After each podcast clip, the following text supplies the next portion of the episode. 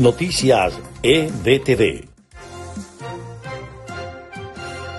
Estas son las noticias más importantes de Venezuela, Estados Unidos y el mundo a esta hora. En un voto histórico, la conservadora Corte Suprema de Estados Unidos enterró el viernes el derecho al aborto y un puñado de estados aprovecharon para prohibir las interrupciones del embarazo en sus territorios.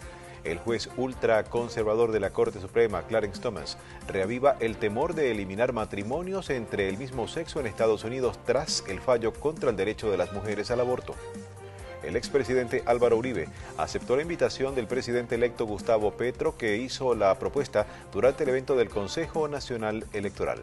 Tras un año del derrumbe parcial del edificio Champlain Tower South en Surfside, se conmemoró a las 98 personas que perdieron la vida en esta tragedia.